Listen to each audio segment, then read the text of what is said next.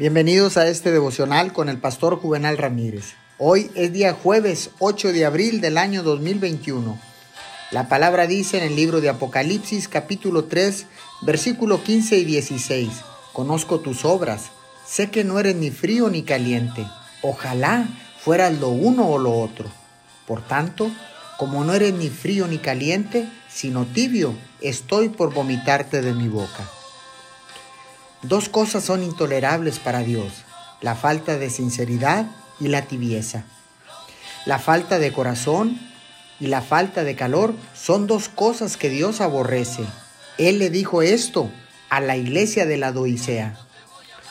La oración verdadera debe estar encendida. La vida y el carácter cristiano necesitan ser iguales.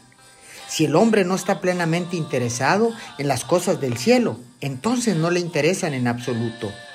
Las almas entusiasmadas son las que vencen en el día de la batalla. La fortaleza de Dios es tomada solo por quienes la arrebatan con adoradora sinceridad y la acercan con un entusiasmo ardiente e inconmovible. Oremos.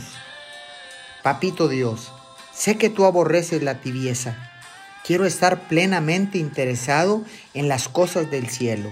Por favor, ayúdame y guíame por tu Espíritu Santo en el nombre de Jesús.